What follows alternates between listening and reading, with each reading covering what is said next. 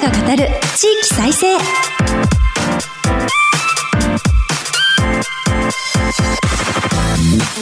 こんにちは。日本経済新聞の支局記者が語る地域再生。パーソナリティを務めます。古き良き時代から来ました。真面目なアイドル。真面目にアイドル。ユッフィーこと寺島由布です。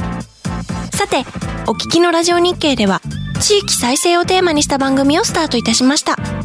今回はその3回目です。今日本経済新聞は電子版において人口減少産業活性化などの課題解決に取り組む地域の姿をデータで読む地域再生という特設サイトを設けて日々記事を発信しています。この番組では日本経済新聞の支局支社の記者が登場し独自の取材に基づいた地域再生の息吹を解説していきます。今日は宮城県に注目します。この後日経の仙台支局長が登場します。森の都にできた新しい循環バスに迫ります。また全国各地の地域ニュースを挟んで後半は宮城県の鉄道路線事情についてお届けしますよ。どうぞお楽しみに。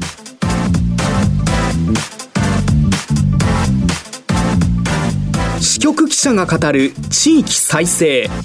この番組は日本経済新聞社の提供でお送りします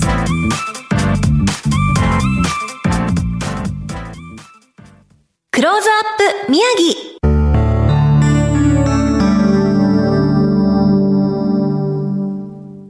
このコーナーでは毎回都道府県リレー担当地域を紹介します。早速ですが、今回は宮城県仙台市を取り上げます。ここからはマイクロソフトチームズを利用してお送りいたします。日本経済新聞仙台支局長、松田拓也さんとつながっています。松田さん、ユッフィーこと寺島由布です。どうぞよろしくお願いいたします。はい、どうぞよろしくお願いします。今日は仙台からつないでらっしゃるんですか？そうですね、あの、仙台市の中心部にある日経新聞のですね、支局からお送りします。ところで、ユーフィーさんは、はい。えー宮城県に来たことはございますか？何度も伺ってまして、はい。アイドルとして CD を出すたびに仙台のはいはい。CD ショップで歌わせていただいたりとか、ライブハウスもいっぱいありますし、あとは仙台だけじゃなくて、女川とかあ、石巻とかでも歌わせていただいたことあります。それは素晴らしい。それでは、まずは宮城県のことを簡単にご紹介いただけますか？はい。宮城県の県庁所在地の仙台市はですね、人口109万人、もうちょっとすると多分110万人の大台に乗ると思うんですけど、はい。人口規模で言うとですね、仙台市だけでですね、秋田とか山形とかの県民人口よりも多いぐらいの東北で最大の商業都市ですね。はい。ラジオをお聞きの皆様にとってはですね、プロ野球のですね、楽天の本拠地ということでもおなじみだと思うんですけど、アーケード街なんかを見てもですね、結構その楽天のグッズ着て歩いてる人とかですね、結構いてですね、地域に親しまれているという感じがあります。一方ですね、製造業もそれなりにありましてですね、例えばそのトヨタ東日本、それから株式なんかやられる方はご存知だと思うんですけど、半導体製造装置の東京エレクトロン、こういったところのですね、工場がありまして、大手企業のですね、工場がですね、結構存在感を持ってますね。ありがとうございます。一方で、自然も豊かで様々な美味しいものが取れるとも伺ってます。そうですね。あの、宮城県全体で見ますと、例えば三陸沖、これはですね、寒流と暖流がぶつかるということでですね、世界有数の漁場、今はですね、サンマが、えー季節なんで、日々サンマが今年は去年よりよく取れた、去年並みだ、なんていうニュースが結構出てきますよね。はい。で、一方、その平地で言うとですね、はい。笹錦一目惚れ、お米ですね。これの産地ということで、商業工業だけじゃなくてですね、自然も豊かな土地柄ということになりますね。ありがとうございます。あの、米どころなので、ゆるキャラの結び丸がご活躍ということは存じております。そんな森の都仙台市に10月1日、循環バスの新路線がスタートしたそうですね。JR 仙台駅前から運行する新しい路線とのことですが、概要を教えてください。はい。仙台市中心部にですね、まあ、ユフィさんもいらっしゃったことあると思うんですけど、はい、大きなアーケード街、それから百貨店でいうと三越もありますし、あと、その、いわゆる飲食店という意味で言うと、国分町っていうのがあったりするんですが、はいそういった都心部のですね、商業ゾーンの外側をですね、だいたい20分ぐらいの時間をかけて使う循環バスっていうことなんです。それで普通の市バスとかですね、はい、デザインは違ってですね、宮城黄金ポケモンっていうのでですね、ラプラスっていうのがあるんですけども、はい。そちらをあしらった15席ぐらいのちょっと小さい可愛らしいバスという感じになってます。ラプラスに乗って巡れるっていいですね。ときめきですね。すねあの、お子さんも運行当初で言うと結構乗られていたようですね。うん。いや、お子さん喜ばれると思います。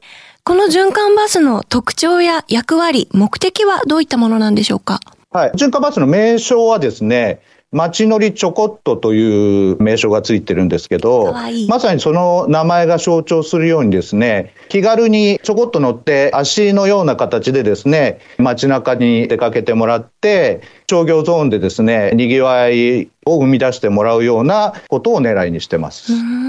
同じような目的でですね、他のその地方都市でもですね、循環バスを運行している都市っていうのは少なくないと思うんですけど、仙台市もですね、循環バスは実はあるんですけども、それはその仙台城跡ですとかですね、大崎八幡宮であるとか、結構有名観光地を回る青葉山とかですね、そちらの方も回るような大きなルートを取ってるもんですから、先ほど言ったようなその仙台市中心部の本当の商業ゾーンっていうののですね、いわゆる人手を都心の回遊性をですね、増すような形でのですね、交通機関にはなってなかったっていうことがあります。じゃあ一方その都心部はじゃあどうするんだっていうことで言うと、仙台市から放射状に走ってるバスをですね、例えばその中心部のところだけを乗るんであれば、120円の均一価格で乗れるっていう仕組みが仙台の場合はあるんですけど、はい、でもそれ仙台駅の西口で行ってもですね、大体バスの乗り場って20以上とかあるんですよね。そうですよね。仙台駅のバス、はい、たくさんバスでありますよね。そうなんです。乗ったことあります。そうなっちゃうとですね、うんうん、例えばその、まあ、これからまたインバウンドの外国人観光客の方も本格的にいらっしゃったりとかですね、はい、えー、日本人の観光客の方もそうですし、あるいはその仙台市民でもバスに乗り慣れない人だとですね、うん、一体その20以上あるようなバスのですね、どこに乗ったら自分の目的地に行くのかなかなかわかんないっていうこともあってですね、難しい。そうなんですよね。そうなってしまうと、結局、仙台駅の周辺が結構栄えてますから、はい、その辺でもうなんか買い物したらいいやなんつってですね、うん、状況から言うと、今、その仙台市の都心部の商業地図っていうのはですね、うんうん、仙台駅一人勝ちみたいな感じの状況になってるんですよね。仙台駅の周り、駅前が人が集中している、はい、それほどまでにその差が顕著なんですか？そうですね。あの、まあまあ、例えばその三越が結構その市役所によって端の方にあるんですけど、はい、そちらの方までアーケードを使って歩いていく方もそれなりにはいらっしゃるんですけど、はい、仙台駅っていうことで言うとですね、東北新幹線の開通で結構それからその商業施設が集中したんですけど、はい。今、いろいろな形で店舗は入れ替わったりしてますけど、うん、西口の駅前に、駅直結でですね、JR 系でエスパルというのがあって、はい、で、あと、パルコ、タワーレコードなんかも入ってますけどね、パルコ。それからロフト、それからその、いわゆる他のビルにはそのユニクロとかニトリとかですね、入ってますし、駅の東口に行くと、ヨドバシカメラが今、あの、増床というかですね、またさらにその、大きくするんで建設が入ってますけども、ヨドバシカメラもありますんで、そういうことを考えるとですね、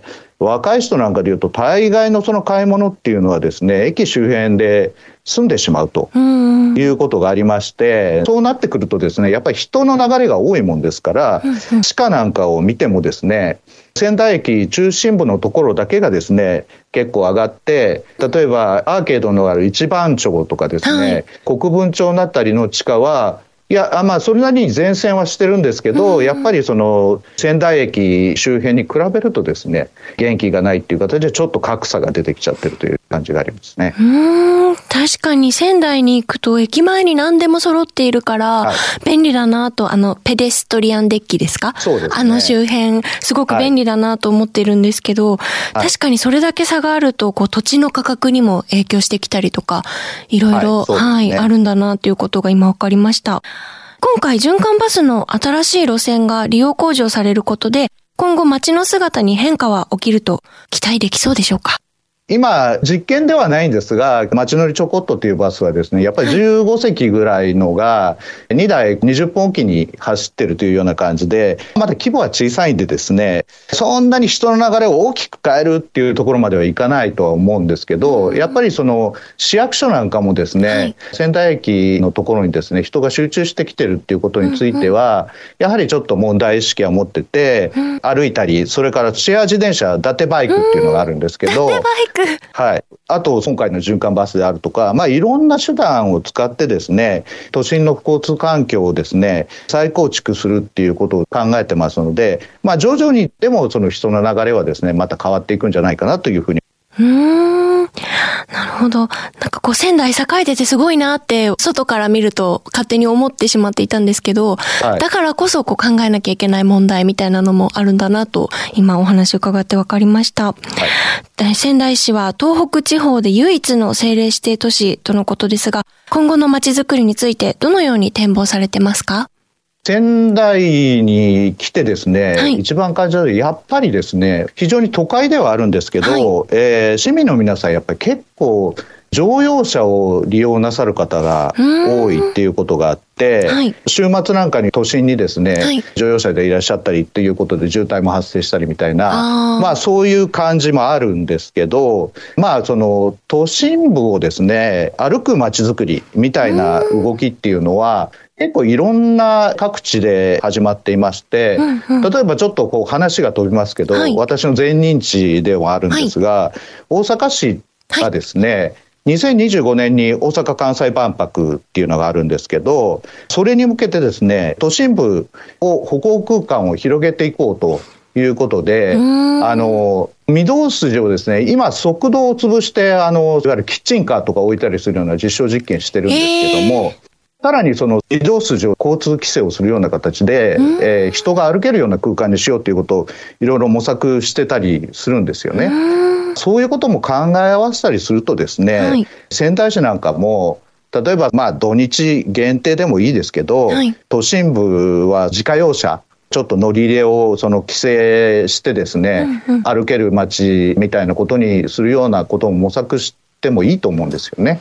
でそういう時に歩ける人はいいんですけど、はい、そうじゃないお年寄りとかもいらっしゃいますので、うんはい、そういう方でいうとやっぱり柔軟にその路線なんかも設定できたりするですね、うん、バスはですね非常に活躍するんで今回の取り組みっていうのはそういう将来を見据えてもですね、うん、えー、ちょっと注目の取り組みかなというふうに思っています。小回りが効くバスだからこそ活躍するっていうことですよね。はい、そうですね。うん。バスも活用しつつ、でも歩くことで、まあ、健康増進、健康促進だったりとか、あとは普段車でビュンと通り過ぎてしまっていた自分の街の新たな発見ができたりとか、そうね、そういう、はい、はい、新しい魅力の発見があるのかなと思います。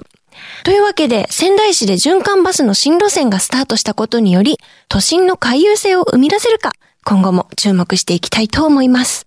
ここまで日本経済新聞仙台支局長松田拓也さんにお話をいただきました。松田さんありがとうございます。はい、どうもありがとうございます。松田さんには後ほど再びご登場いただきます。日本経済新聞の支局記者が語る地域再生。日経電子版地域ニュースヘッドライン。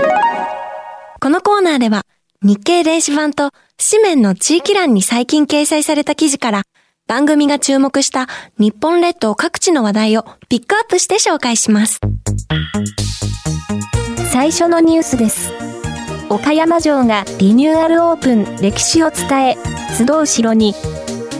岡山市の岡山城が令和の大改修を経て3日、リニューアルオープンしました。岡山市出身の歴史家、磯田道文さんの監修で、映像や体験型展示を充実させ、多目的フロアを広げるなど機能を高めました。歴史を伝える城、集う城として2019年度に34万人だった集客者数は1.3倍以上を見込んでいます。磯田さんは大人から子供まで楽しく体験しながら専門知識を学べる。周囲の他の城の展示のモデルになるものにしたいと奮闘したと話しています。次のニュースです。札幌五輪以来の大変貌、駅前に超高層ビル林立。2030年度の北海道新幹線延伸を控え、札幌市中心部で再開発が進められます。1972年の札幌冬季五輪から半世紀が過ぎ、ビルの老朽化が目立つためです。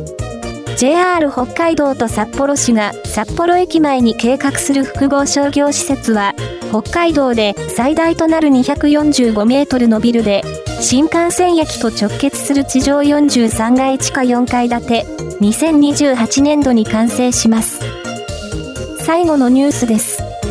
関西圏の起業家支援、大阪産業局、最大1000万円を補助。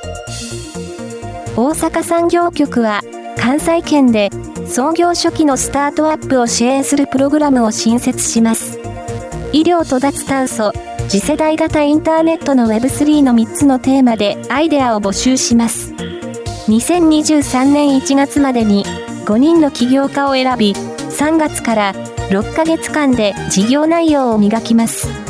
1件あたり最大1000万円を補助し、資金調達額などで水を開けられている首都圏のスタートアップとの差を縮める狙いです。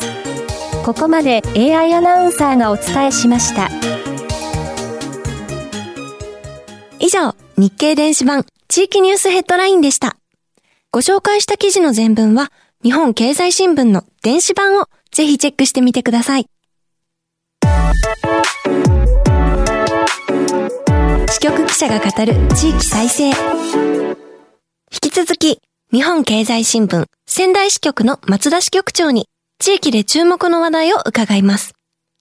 ここで取り上げるのは、宮城県を含めた東北地方の鉄道路線事情です。JR 東日本が7月下旬、利用者が少ない地方の35路線の66区間すべてが2019年度は営業赤字だったと発表しました。このうち東北関係は47区間で赤字。JR 東日本全体のおよそ6割を占めています。公表された内容を詳しく教えてください。はい。国土交通省の有識者会議がですね、鉄道路線の損廃協議の基準として示しているのがですね、はい、輸送密度、まあ1キロあたりの1日の平均利用者数、それがその1000人を下回っている路線について、損廃を協議しなさいということにしてるんですけども、それに該当するものがですね、東北では20ありました。東北全体なので、はい、宮城県で言いますと、はい、宮城県と山形県のその両県を結ぶ陸東線という路線があるんですけども、はい、そこのその鳴子温泉から最上の間のですね輸送密度はですね79人。えー、非常にまあ少ないんですね。はい、でまあ陸東線だけではないと思うんですけどもこういった路線は今後その自治体と協議してですねバスとか BRT によるその輸送の切り替えであるとか路線保守などの費用を自治体が負担する上下分離というんですか、それであるとか、その第三セクター化などを今後をいろいろ検討する必要が出てきそうだということなんですね。こうした実態を踏まえて、宮城県内の路線については、県知事、各自治体の長といった関係者の方々は、どのような見解を示しているんでしょうか？宮城県の村井知事はですね、はい、自治体がその路線などのインフラを保有してですね、鉄道事業者がサービスを担う上下分離という手法について、そういう方法も含めて、いろいろ考えていかなければいけないと。はい、ただしなんですけども、自治体にとってはかなりの財政負担になる。というふうに指摘してるんですね。で、これは、あの、やはり、その、これだけの赤字路線ですから、はい、えー、自治体もなかなか今、その、財政が厳しい中でですね、はい、さらにその負担をですね、負うことができるかという部分の、その、指摘だと思うんですけど、これなかなか悩ましい問題だと思いますね。でも一方で、地元の声はいかがでしょうか？やはりこう、鉄道の存続を願っていらっしゃる方が多いんでしょうか？まあそうですよね。先ほど言ったその陸空線なんですけども、はい。国土交通省のですね、有識者会議は、遅くとも3年以内に結論を出すっていうことを想定してるんですけども、はい、陸空東線沿線の大崎市というのがあるんですけど、はい、ここはもういち早くですね、10月の20日にですね、陸空東線存続に向けた検討会議の初会合を開いてるんですね。はい。それで市長の伊藤市長さんはですね、存続を前提として魅力発信とか利活用策の方向性を年度内に示したいというふうに話しています。陸東線、同じ路線の中でもですね、いわゆる始発の小五田駅、新幹線も止まる古川駅、この間の輸送密度はですね、3000を超えているというような状況なんで、はい、しかもその路線沿線にはですね、有名な鳴子温泉、あこけしの、えーそうですね。泉質も非常にいいんですけども、こういった観光資源もあることからですね、一部区間で非常にその利用が低調なところもあるけど、はい、やり方によってはですね、存続は可能なんではないかというふうに見てですね、早めに声を上げたということなんじゃないかと思うんですけどね。地方路線の先行きについて、松田さん今後どうなっていくとお考えですか？JR もですね、やっぱり私企業ですからね、極端な赤字路線っていうのをですね、そのまま放置するっていうのはなかなか難しいと思いますと。はい、ただ、鉄道が廃止になるっていうことで言うとですね、沿線の自治体にとってはですね、非常にマイナスイメージが大きいわけですよね。不便になっちゃうのかなってそうですね。不便になるのもそうですし、はい。なんていうのか、自分たちの街はもうそこまで来ちゃったのかみたいな、まあイメージもね、えー、出てくる部分があると思うんで、かなりその抵抗はされるであろうことが予想されるんですけど、はい、ただそのさっき言ったようにですね、現実に非常にその輸送密度が低い区間っていうのもですね、いろんなところに存在するわけですよね。はい、でそういうところは数字が示しているように実際に利用されていないわけですよね。はい、そういうところで本当に鉄道のようにですね設備を持ってですね大量輸送するっていう手段がですね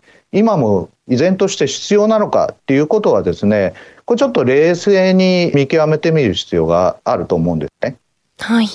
例えばその配線とかっていうことが発生した時にですね、はい、本当にその困る人っていうのは、まさにその沿線なんかでですね、通学をされている学生さんであるとか、ご高齢になってですね、車を運転できない免許を返しちゃったとかですね、そういうお年寄りなんかはこれやっぱりその公共交通に頼らざる得ないわけですけど、うん、そういう方がですね、利便性が増すように、例えばその PRT なんかをですね、弾力的に運用するとか、はい、そういうことをすれば、もしかしたら利便性も上げながら、えー、地域のですね、インフラを守るっていうことって可能だとは思うんですよね。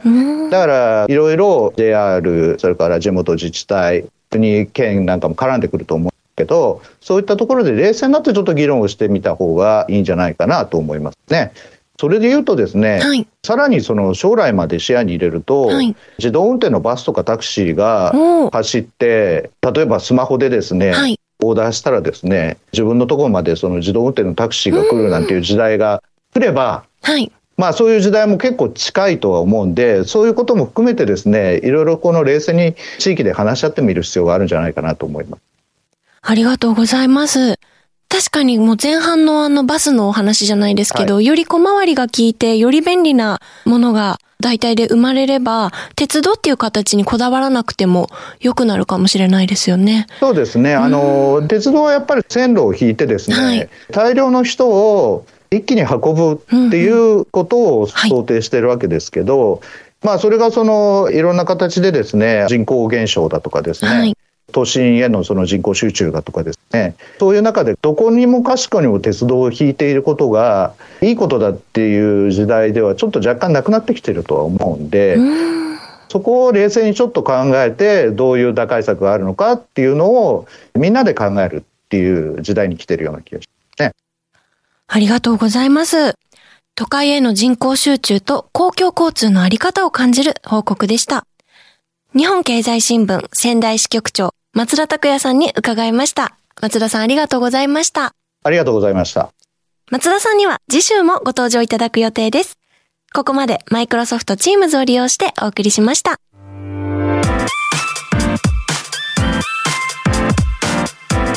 日本経済新聞の支局記者が語る地域再生。今日は宮城に注目してお送りしました。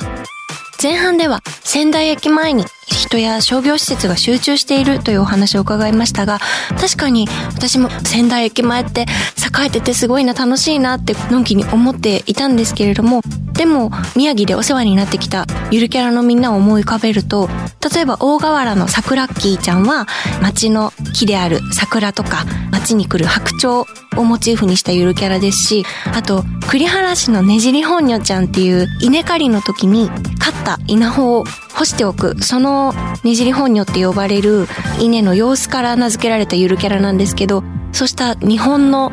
原風景といいますか自然豊かなのどかな風景から生まれたゆるキャラたちともたくさんお仕事させていただいているので仙台駅前の賑やかな様子もとても魅力的だけどもっとより宮城の広い地域に注目していけたらいいのかなと思いました。ゆるキャラを見ると地域の多様性が分かって楽しいなといつも思っております。松田さんには来週も引き続き宮城県の話題魅力をお話しいただきます。観光に役立つ情報もお話しいただける予定です。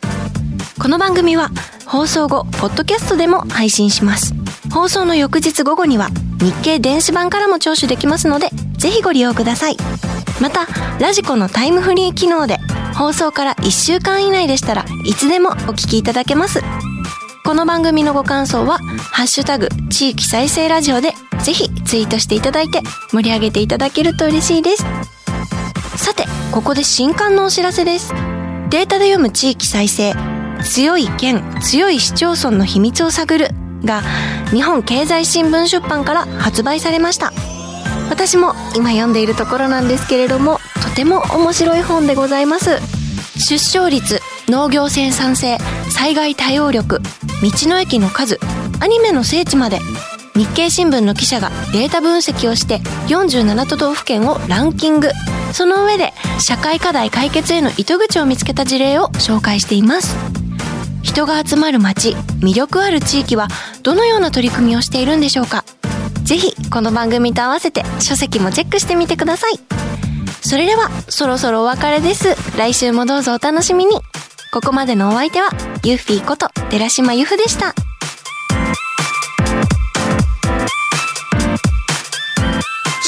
者が語る地域再生。